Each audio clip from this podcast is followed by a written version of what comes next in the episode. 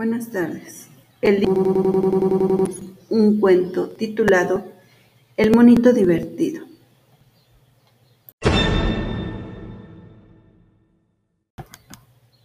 El monito divertido. Un día un monito en un árbol se trepó. Allí vio un plátano y enterito se lo comió. Como acababa de comer, quedó feliz y sonriente, y así se lo hizo saber a su amiga la serpiente.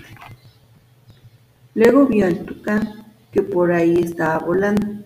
Como el monito no podía volar, lo siguió entre ramas brincando.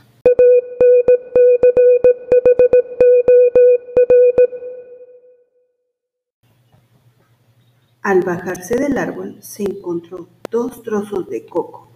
Llamó a las mariposas y dijo, disfruten la música que toco. Por último el monito a otro árbol se trepó.